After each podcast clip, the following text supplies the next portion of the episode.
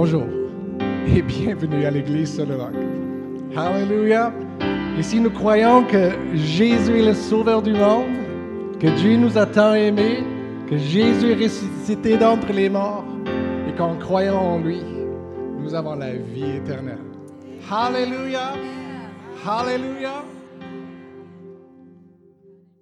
Je veux parler de courage ce matin. Euh, c'est tellement important le courage parce que euh, parce qu'il y a trop de gens qui se découragent. Amen. Gloire à Dieu. Mais qu'est-ce que c'est vraiment le courage? C'est une force intérieure qui va rejaillir quand on fait face aux difficultés, quand on fait face à l'opposition, quand on fait face au négatif, quand on fait face même à la mort, euh, quand on fait face à toute la défaite qu'on pourrait subir si on ne connaîtrait pas le Seigneur. Et il y a quelque chose qui s'élève à l'intérieur de nous, on appelle ça le courage. C'est qu'on dit non, on continue. On va dire ça souvent des fois des gens qui sont malades et puis qui passent au travers de traitements puis tout ça, puis on va dire ils sont courageux. Amen. Euh, le courage, c'est très important parce que c'est une force à l'intérieur de nous qui, qui, est, qui a besoin d'être là, qui a vraiment besoin d'être là. Parce que une, autre, une autre euh, explication à propos du courage, c'est, c'est d'être capable de suivre ton cœur et non pour ce que tu vois. Ça, ça prend du courage.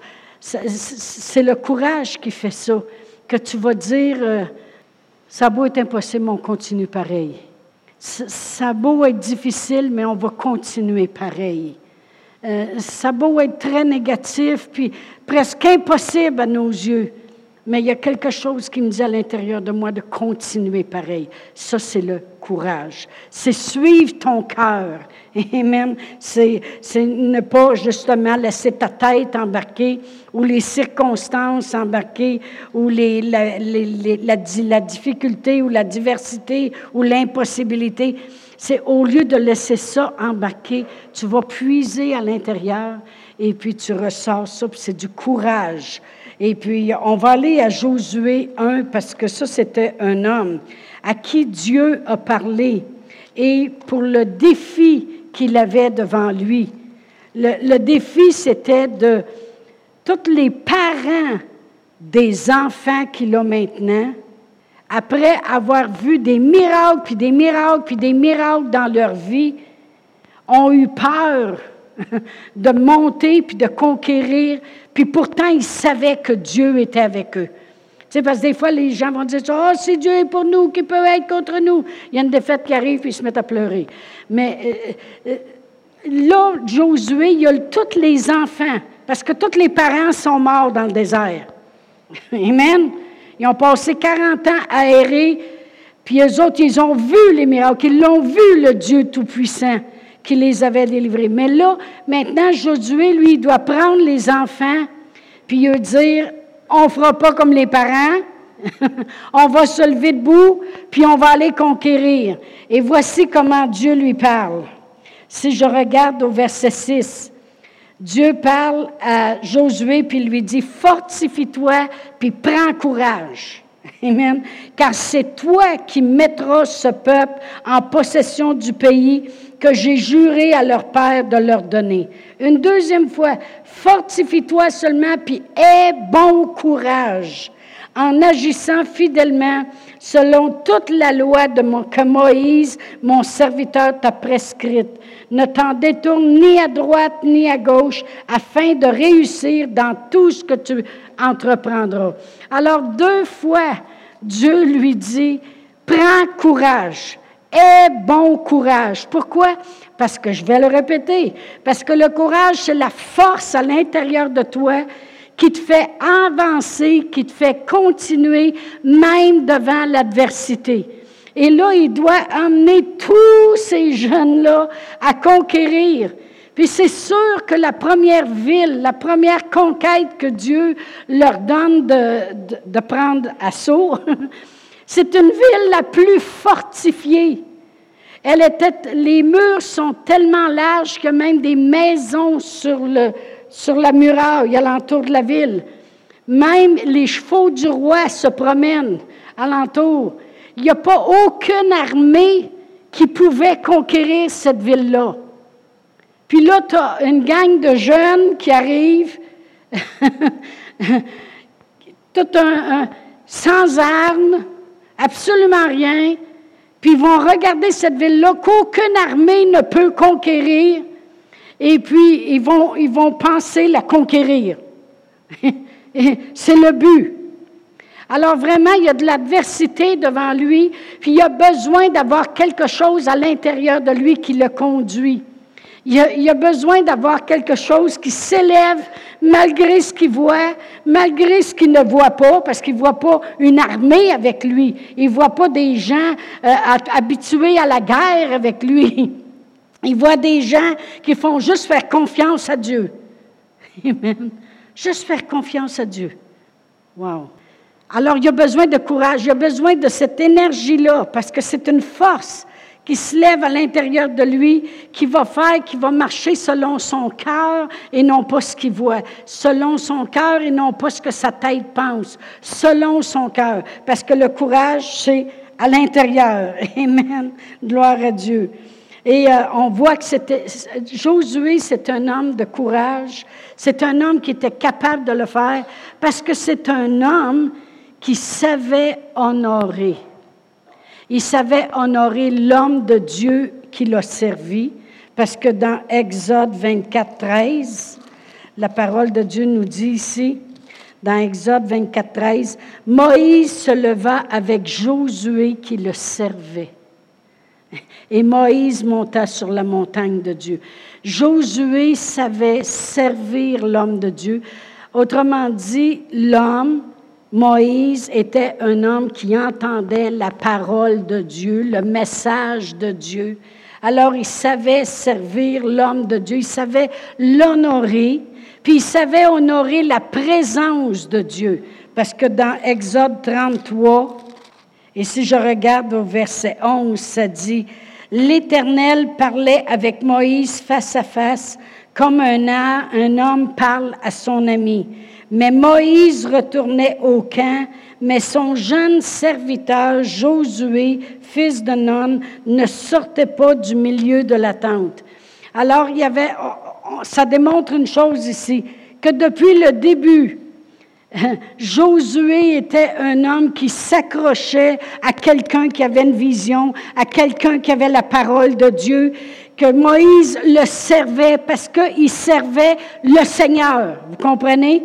Et, euh, Josué, je veux dire, Josué le servait parce qu'il servait le Seigneur. Il servait la vision du Seigneur. Il, il honorait. Et, il était au service. Et quand la présence de Dieu venait puis que Dieu parlait avec Moïse, et que Moïse partait, Josué restait là parce qu'il aimait, il honorait ce qui était de Dieu. Il honorait la présence de Dieu. Alors, ça fait un homme qui est devenu courageux. Pourquoi?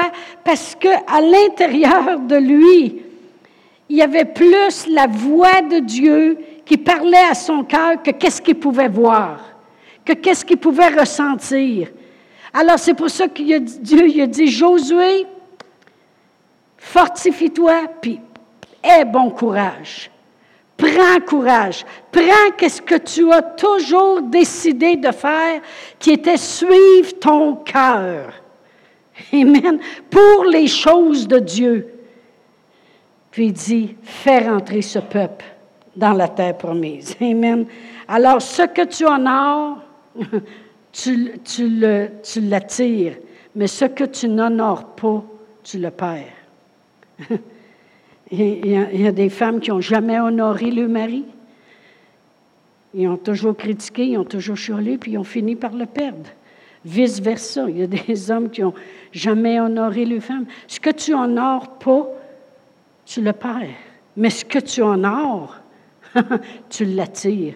Et euh, qu'est-ce que Josué a honoré en servant Moïse, en aimant la présence de Dieu? il l'a attiré sur lui. Hein? Moïse, c'était quand même un homme qui, était loin d'avoir confiance en lui, puis que son passé lui disait, tout ce que tu as essayé de faire de toi-même, ça n'a pas fonctionné. Et puis tu as même fui devant Pharaon. Et puis tu, tu as de la misère à t'exprimer aussi, Moïse, mais il y avait du courage. Amen. il, allait avec son cœur. Je veux libérer mon peuple. Puis je sais que c'est ça que Dieu y veut. Alors il ne laissait pas les circonstances. Bien, qu'est-ce que Josué a honoré? Il l'a attiré sur lui aussi. Amen. Gloire à Dieu. Ça prend du courage pour faire le plan de Dieu dans nos vies. Ça prend du courage pour aller chercher des promesses quand on a tout le contraire qui s'élève devant nous. Ça prend du courage quand on a tout perdu de se relever debout et puis d'aller, d'aller chercher qu'est-ce qui nous revient. Ça prend du courage de reprendre ce qu'on s'est fait voler. Puis je vais aller à 1 Samuel 30. Parce que je sais que ce n'est pas une chose qu'on parle souvent. 1 Samuel 30. Et puis ici, ça parle de David qui revenait. Il était revenu à Tsiklag. Et puis, lorsqu'ils sont arrivés, les Amalécites avaient envahi, puis avaient tout pris. Alors, je vais commencer à lire au verset 1 de 1 Samuel 30. Ça dit, lorsque David arriva le troisième jour à Tsiklag avec ses gens, les Amalécites avaient fait une invasion dans le Midi et à Tsiklag et avaient détruit et brûlé Tsiklag. Après avoir fait prisonnier les femmes et tous ceux qui s'y trouvaient, petits et grands. Ils n'avaient tué personne, mais ils, avaient tout emmené et s'étaient remis en route. David et ses gens arrivèrent à la ville et voici, elle était brûlée et leurs femmes, leurs fils, leurs filles étaient emmenés captifs. Alors David et le peuple qui était avec lui élevèrent la voix et pleurèrent jusqu'à ce qu'il n'ait plus de force de pleurer. C'est correct. Vous savez, Dieu a donné des larmes. Euh, des fois, il faut les laisser sortir. Amen. Mais les deux femmes de David avaient été emmenées. Achinoam de Gisraël et Abagel de Carmel, femme de Nabal, ex-femme de Nabal. Verset 6.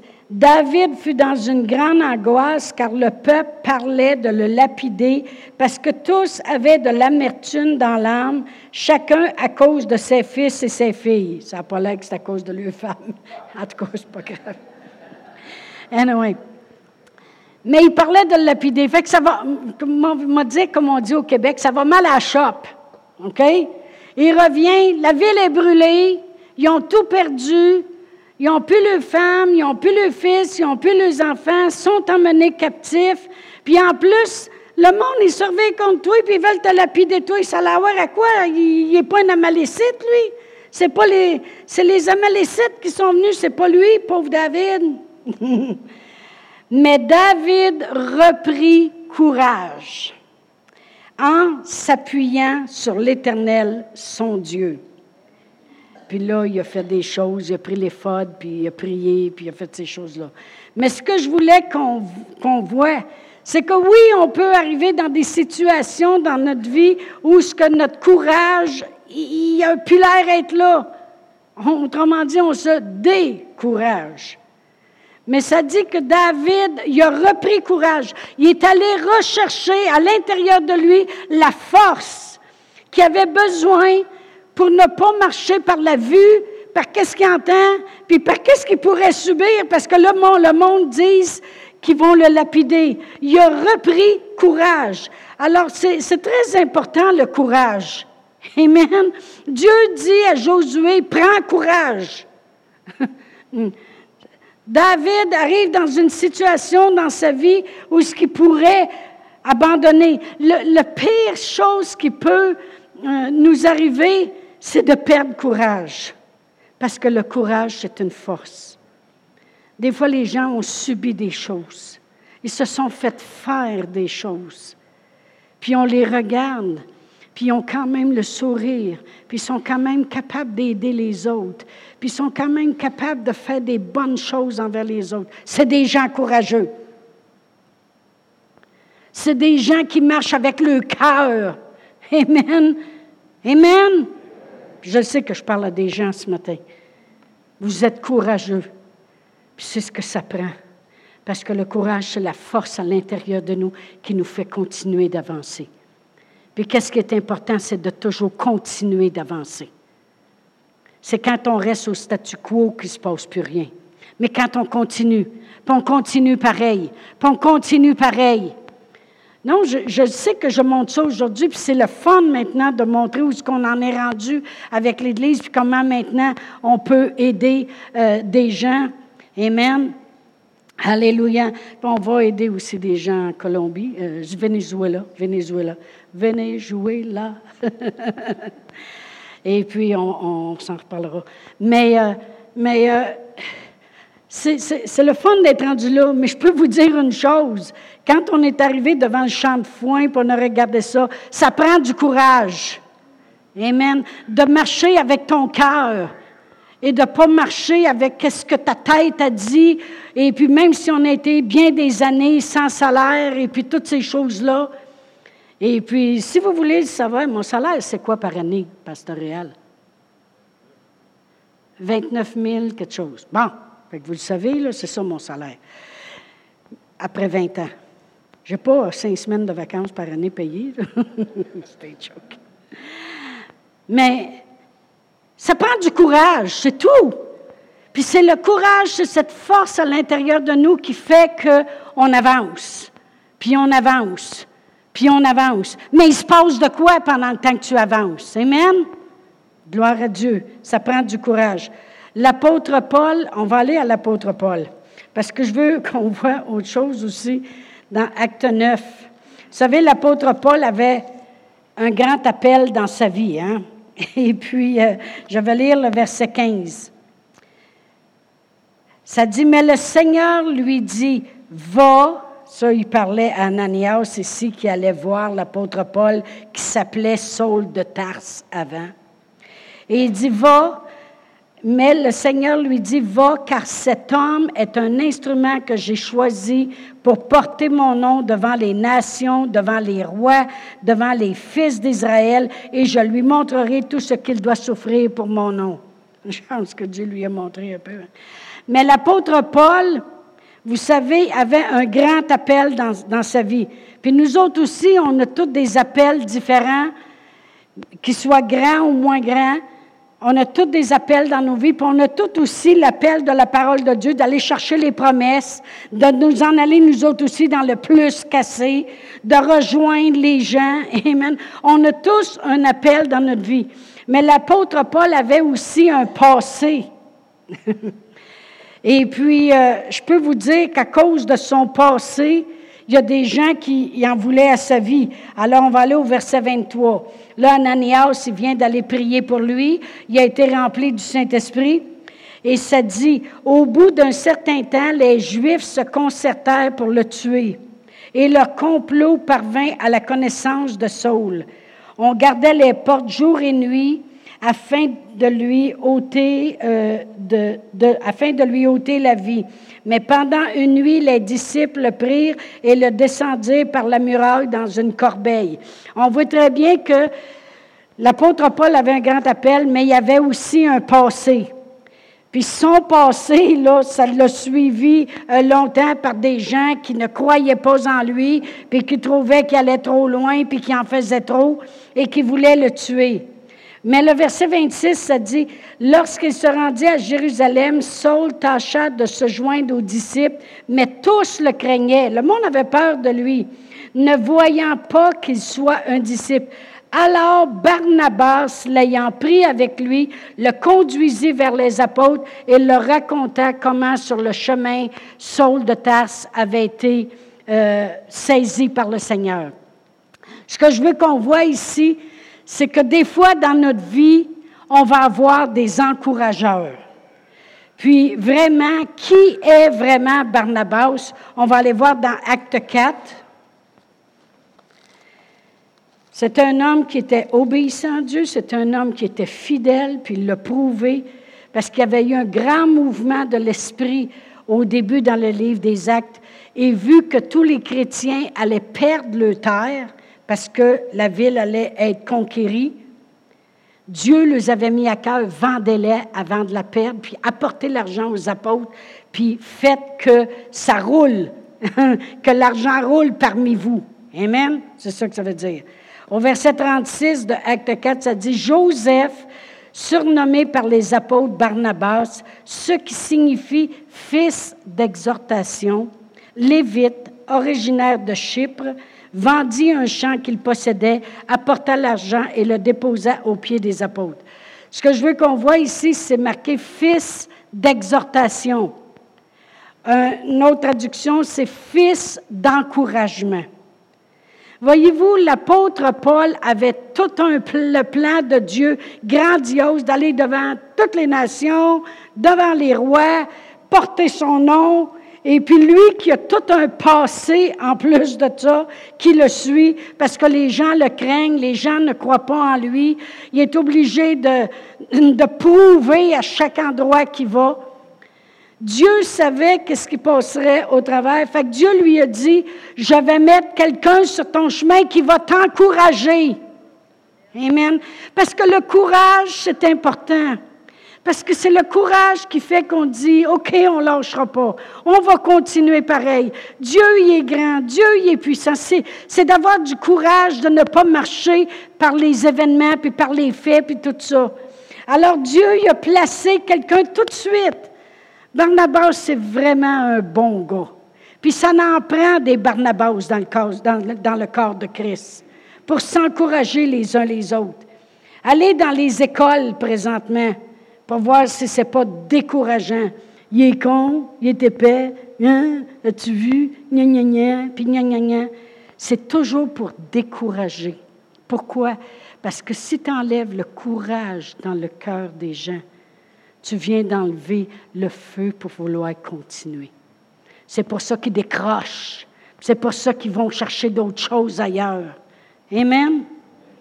Mais au moins dans le corps de Christ, encourageons-nous. Amen. Puis Barnabas était vraiment, euh, était vraiment un homme pour encourager. Vous savez, on a tous des passés. Des passés. Pas dépassés. En tout cas, on a tout un passé, toute la gang. Amen. On a tous, chacun de nous, à un certain moment donné, on a eu des temps difficiles. Chacun de nous. Euh, soit à l'adolescence, soit qu'on était jeune, soit à cause de nos parents, c'est des jokes. soit à cause de nos amis, soit la pression, la peer pressure à l'école. Euh, on a toutes des choses qui sont venues nous, voler notre courage. Mais je peux vous dire une chose. On a tous des passés différents, mais on a tous le même futur. En Dieu, on a tous le même futur. C'est toute la gang. Dieu veut le meilleur, le plus cassé. On est des bien-aimés. Il veut qu'on prospère à tous égards, qu'on soit en bonne santé. Il veut qu'on réussisse dans tout ce qu'on entreprend. Il veut qu'on soit des plus que. On a tous le même futur. Alors, il fallait que Paul oublie à un moment donné son passé. Et Barnabas l'a aidé. Il l'a aidé, il l'a encouragé. Laisse faire qui veulent te tuer, viens avec moi, moi je te monte directement vers les apôtres. Laisse faire les disciples. Laisse faire les disciples, autres, ils, ont trop peur de toi. On va monter ensemble, on va aller vers les apôtres. Je vais te présenter, puis je vais parler pour toi. Un encourageur. Amen. Gloire à Dieu. Merci Seigneur. C'était vraiment un, un homme comme ça. Dans Acte 11, on va parler encore de lui, Barnabas. Acte 11. Et puis, euh, je vais commencer euh, à lire au verset 23. Ça dit, lorsqu'il fut arrivé, ça c'est Barnabas, et qu'il eut vu la grâce de Dieu, il s'en réjouit et il exhorta tous à rester d'un cœur ferme, attaché au Seigneur. C'est un exhorteur. C'est quelqu'un qui vient encourager. Amen. Car c'était un homme de bien, plein d'Esprit Saint et de foi, et une foule assez nombreuse se joignit au Seigneur. Barnabas se rendit ensuite à Tars pour chercher Saul. Voyez-vous, il était toujours, il voulait toujours l'amener. Viens avec moi. Viens à ce meeting-là avec moi. Viens, viens, viens dans cet endroit-là. Viens, viens, viens à l'église. Viens, viens avec moi. Amen. Moi, j'aime Barnabas. Amen. Alors, euh, ça dit, Barnabas se rendit ensuite à Tarse pour chercher Saul et l'ayant trouvé, il l'amena à Antioche. Et pendant toute une année, ils se réunirent aux assemblées de l'Église et ils enseignèrent beaucoup de personnes. Ce fut à Antioche que pour la première fois, les disciples furent appelés chrétiens. Amen, comme Christ. Amen. Gloire à Dieu. Mais voyez-vous, euh, on s'en va tous dans la bonne direction. On s'en va tous dans les guérisons, les miracles, les bénédictions de Dieu, euh, les bontés de Dieu, voir fleurir le désert, voir une mer s'ouvrir devant nous. Amen. Gloire à Dieu. On a tout le même futur. On a besoin d'être encouragé. Amen. Comme j'ai dit, le courage, c'est une force qui vient de l'intérieur. Amen. Tu peux perdre ton emploi, puis tu peux à dire, mon Dieu, je suis rendu, supposons, à 55 ans, j'ai plus de job, j'ai plus si, euh, euh, ça va être dur. tu peux regarder au fait ou tu peux aller chercher le courage à l'intérieur de toi. Cette force qui dit non, continue pareil. Dieu est avec toi. Mais notre force, on la trouve dans le Seigneur. Vous comprenez ça? Comme, comme David a fait, il, il a repris courage dans le Seigneur. Il n'y a juste un qui peut te faire voir les bonnes choses, qui peut te faire avancer. Et c'est exactement ce que Barnabas faisait avec Saul, avec l'apôtre Paul. Prends courage. Viens-t'en, viens-t'en, viens, viens, viens, viens ici. Viens ici. Viens, regarde ces gens-là, ils ont besoin d'entendre. Laisse faire ce que le monde dit. Regarde ces gens-là ont besoin d'entendre. Pendant un an, ils enseignaient tous les deux. Ah ouais, par le Paul, tu es capable, tu es capable. Amen. Oh, gloire à Dieu. Moi, j'aime ça. Moi, le monde qui. Hein, J'aime ça. Amen. Prendre des choses qui sont toutes brisées, puis d'en faire des neuves. Amen. je disais à mon mari, je disais, comment ça coûte pour acheter une deuxième maison? Parce que c'est un rêve que je veux accomplir. D'acheter une maison qui a besoin de rénovation. Mon mari dit, tu n'as jamais fait ça. C'est pas grave! Pas grave! On demandera conseil, on essayera. J'ai toujours voulu prendre du vieux et faire du nœud avec. Toujours. Amen. Gloire à Dieu. Merci Seigneur. Et vous savez que, que la, euh, je vais continuer à parler de Barnabas. Dans Acte 15, vous savez qu'il y avait eu un différent à un moment donné entre Paul et Jean, John Mark, Jean qui, qui était surnommé Marc. Et un bon différent que ça l'a failli que Marc était choqué. Mais on va commencer à lire au verset 36. Ça dit, dans Acte 15, ça dit Quelques jours s'écoulèrent après lesquels Paul dit à Barnabas Retournons voir les frères dans toutes les villes où nous avons annoncé la parole de Dieu pour voir en quel état ils sont. Barnabas voulait amener aussi Jean, surnommé Marc. Mais voyez-vous, Barnabas, lui, il regardait toujours pour quelqu'un qui avait besoin d'être encouragé. Alors, mais Paul jugea plus convenable de ne pas prendre avec eux celui qui les avait quittés depuis la Pamphylie et qui ne les avait point accompagnés dans leur œuvre. Il faut, dire une chose aussi, que l'apôtre Paul, c'est pas parce qu'il ne marche pas en amour. Parce que l'apôtre Paul, Dieu il a dit, je vais te montrer tout ce que tu vas souffrir pour mon nom. Puis l'apôtre Paul, il sait les choses qui vont passer au travers, puis il sait que Marc ne sera pas capable. On va continuer. Ce dissentiment fut assez vif pour qu'ils se séparent l'un de l'autre. Et Barnabas, prenant Marc avec lui, s'embarqua pour l'île de Chypre, et Paul choisit Silas et partit, renommé par les, recommandé par les frères à la grâce de Dieu. Et vous savez que juste le chapitre après, Barnabas est en prison, euh, je veux dire, l'apôtre Paul est en prison avec, avec Silas ça n'aurait peut-être pas marché avec Marc. OK? Peut-être que quand que, il s'aurait fait fouetter Marc, puis jeter dans le cachot intérieur, il n'était peut-être pas prêt. Mais Barnabas, qui est un exhorteur, qui est un encourageur, il voit que Marc a été déçu de Paul de ne pas le suivre. Alors il va l'encourager. Et qu'est-ce qui s'est passé vraiment? On va aller à 2 Timothée 4. Alors l'apôtre Paul a bien fait de partir avec Silas. Si je vais à 2 Timothée 4,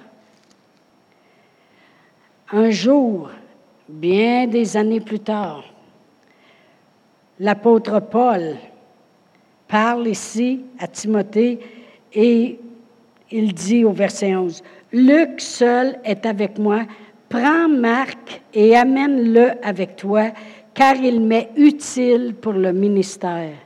Wow! Ça veut dire que Barnabas a fait une bonne job, un bon travail avec Marc.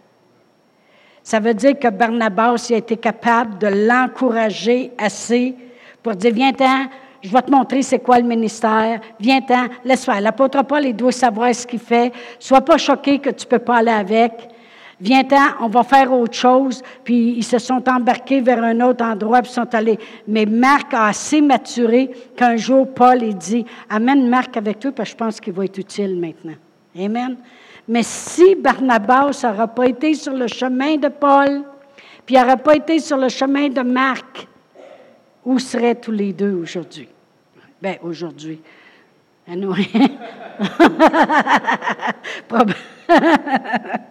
Où euh, qu'aurait-il fait? Amen. Amen. Mais c'est important d'être encouragé. On va aller à 2 Corinthiens 7. Puis l'apôtre Paul, il savait reconnaître les gens qui étaient encourageants. Amen. 2 Corinthiens 7, puis je vais commencer à lire au verset 4. Ça dit, J'ai une grande confiance en vous, j'ai tout sujet de me glorifier de vous, c'est l'apôtre Paul qui parle. Je suis rempli de consolation, je suis comblé de joie au milieu de toutes nos afflictions. Il marche vraiment pas par la vue. Car depuis notre arrivée en Macédoine, notre chair n'eut aucun repos. Nous étions affligés de toute manière, lutte au dehors, crainte au dedans. Mais Dieu qui console ceux qui sont abattus, nous a consolés par l'arrivée de Tite. Et non seulement par son arrivée, mais encore par la consolation que Tite lui-même ressentait à votre sujet. Il nous a raconté votre ardente... Euh, euh, votre ardent désir, vos larmes. Voyez-vous, l'apôtre Paul, il voyait que quand il y avait des luttes à l'extérieur, des craintes en dedans, affligés, puis tout ça, il dit, Dieu il est toujours là. Hein. Il nous a consolés par l'arrivée de Tite. Combien de vous, vous voulez, quand vous entrez dans un endroit, que vous emmenez une consolation, un encouragement aux gens? que vous ne rentrez pas en quelque part. Moi, il y a des gens, des fois, que leurs arrivées, c'est pas pire. Mais cinq minutes après qu'ils ont commencé à parler, là, c'est tellement décourageant. tu dis, femme le clapet. femme, s'il vous plaît, le clapet. Amen. Combien de vous, vous voulez être un encouragement pour les autres? Les jeunes, il pourrait arriver des fois puis dire à quelqu'un Hey, il est beau ton t-shirt, wow, ça te fait bien. C'est beau ta coupe de cheveux. Pourquoi que le monde ne s'encourage pas? Annie, elle trouve. ah non, Elle dit C'est drôle comment au Québec, le monde, ne se dit pas des compliments. C'est parce qu'elle a vécu les deux bords. Hein? Et puis, euh, euh, a dit, c'est, le monde ne se dit pas des compliments. Mais ça ne devrait pas être comme ça au milieu des chrétiens. Ça ne devrait pas être comme ça. C'est beau des barbichettes. Regarde, tout le monde fait ça. Regarde la première rangée. Hey, Roger, il y a rien que toi, là. Tu l'as-tu?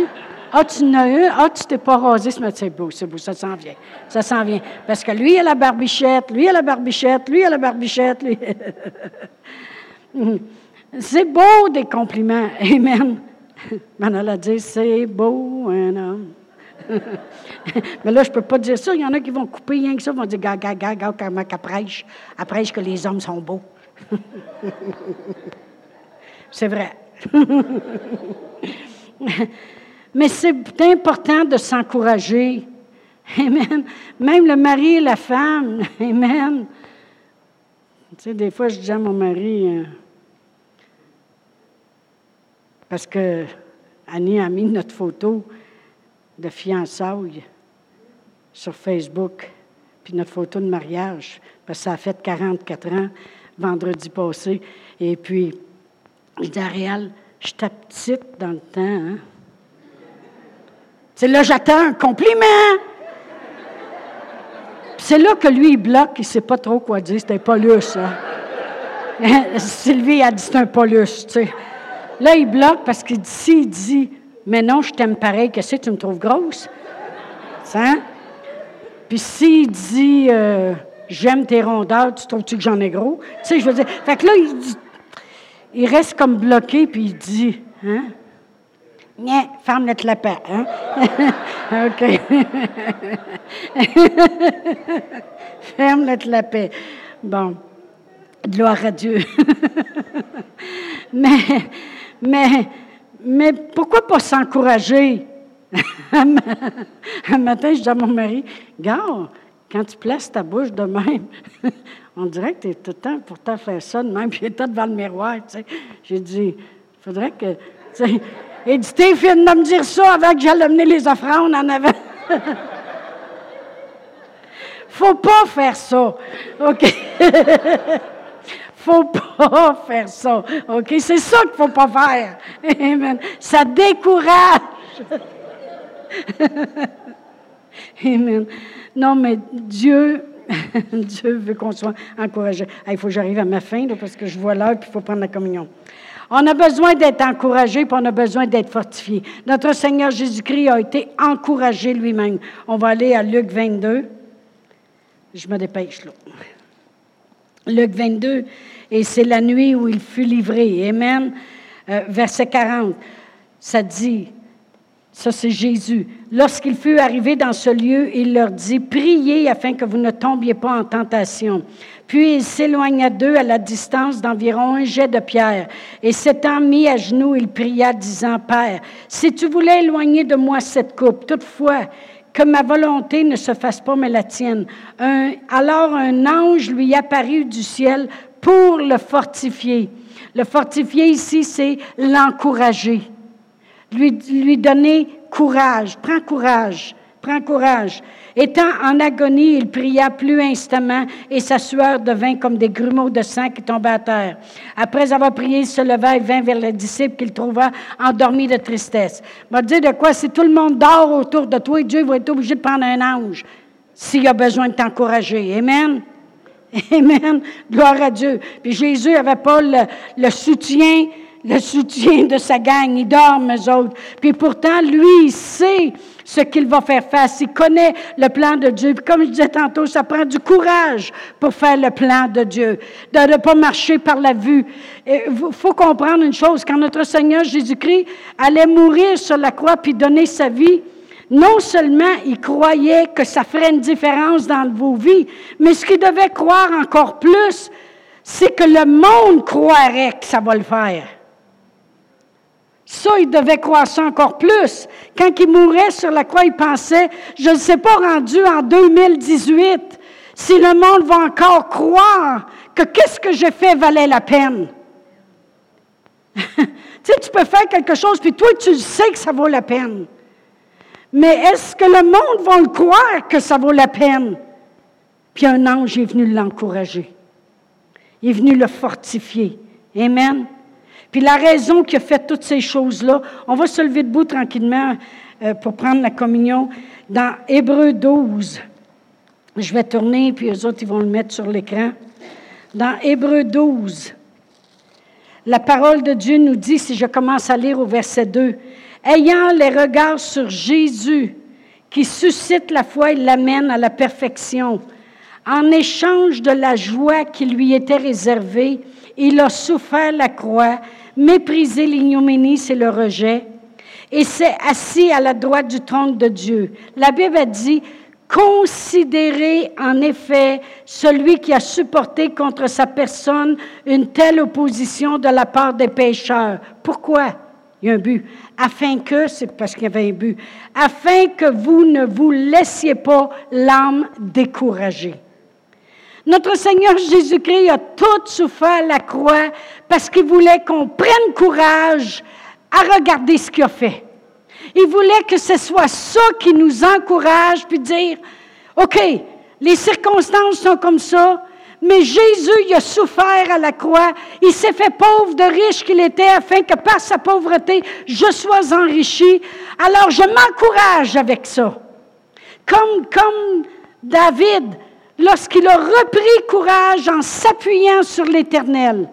La raison que notre Seigneur Jésus-Christ est mort sur la croix, c'est qu'il voulait pas qu'on s'en aille découragé, puis qu'on marche par la vue, puis par les circonstances, puis les défaites devant nous. Il voulait qu'on soit encouragé. Puis je veux qu'on soit encouragé ce matin en prenant la communion, en se rappelant que 2000 ans passés, notre Seigneur Jésus-Christ a versé son sang qui nous a purifiés, ça nous a lavés, ça nous a rendus justes devant lui. Amen. Ça nous a emmenés dans une position d'être plus que vainqueurs, d'être des enfants de Dieu. Il nous a rendus capables d'avoir part à l'héritage des saints dans la lumière. Il nous a délivrés de la puissance des ténèbres, transportés dans le royaume de son Fils bien-aimé, en qui nous avons la rédemption et le pardon des péchés. Il nous a rendus capables, en ayant son corps brisé, d'être guéris de ne pas se promener malade, de vivre longtemps sur la terre, de nous rassasier de longs jours. Amen. Bien-aimé, c'est ce qu'il nous dit. Je souhaite que tu prospères. Je prie que tu prospères et sois en bonne santé, comme prospère l'état de ton âme. Habituons-nous à nous encourager. Puis même si le diable nous dit, tu n'as pas ce que ça prend pour réussir, regarde-le, dis, non, non, tu n'as rien compris, j'ai quelque chose, le courage. J'ai le courage j'ai cette force à l'intérieur de moi de m'appuyer sur mon cœur puis de continuer pareil. Amen. Gloire à Dieu. Alléluia. Oh, merci Seigneur. Juste avant qu'ils viennent prendre les éléments, je veux m'assurer qu'on prend la, communion dignement. Dignement, c'est en reconnaissant ce qui a été fait à la croix pour nous. Puis la et quand on le reconnaît, c'est là qu'on devient un enfant de Dieu. Parce que la Bible a dit, si tu crois que notre Seigneur Jésus-Christ est mort sur la croix, puis est ressuscité des morts, puis est assis à la droite du Père, du Père, puis que tu le confesses de ta bouche, tu seras sauvé. Et ça t'amène à prendre part après ça à qu'est-ce qu'il fait en mémoire de lui. Alors on va prier ensemble ce matin la prière du salut, celle qui nous assure cette vie éternelle. Amen qu'on meurt à 80. Moi, je dis toujours à mon mari, moi, je vais mourir à 91, puis toi, 90, parce que je suis un petit peu plus vieille que lui, on va mourir ensemble. Amen. Gloire à Dieu. Amen. Mais ce qui nous assure une longue vie, qu'on meurt à 91 ou dans deux semaines, on est assuré de s'en aller à la bonne place. Alors, on va prier ensemble si vous le voulez. Père éternel, je crois dans mon cœur que notre Seigneur Jésus-Christ est né de la Vierge Marie. Il a souffert sous Ponce Pilate. Il est mort à la croix pour moi, afin que je n'ai pas l'âme découragée. Je m'appuie sur toi, Seigneur Jésus, pour être mon sauveur, mon guérisseur, mon pourvoyeur, celui qui me donne la paix celui qui m'amène dans le plus cassé. Parce que tu es venu pour que j'aie la vie et que je l'ai en abondance. Merci Seigneur Jésus. Amen. Seigneur Jésus, nous considérons ce matin ce que tu as supporté dans ton corps pour nous donner un futur, la guérison, la paix, la joie, la provision, afin que nous soyons toujours courageux jusqu'à ce que toutes, tes promesses s'accomplissent dans nos vies. En souvenir de toi, Seigneur Jésus, prenez et mangez. Ton sang versé est ce qui m'a rendu capable d'avoir part à l'héritage des saints. Merci de m'avoir lavé, sanctifié, purifié, et que je sois devenu ton enfant légitime. En souvenir de toi, Seigneur Jésus, prenez et buvez. Merci Seigneur. Amen. On peut s'en aller le cœur rempli de confiance, puis de courage. Savoir que Dieu prend soin. Dieu prend soin. Amen. Si vous étiez ici pour la première fois ce matin, puis vous avez prié la prière du salut pour la première fois, venez en avant, on va vous donner une Bible. Sinon, on souhaite un bon dimanche à tous. Amen. François, tu veux-tu?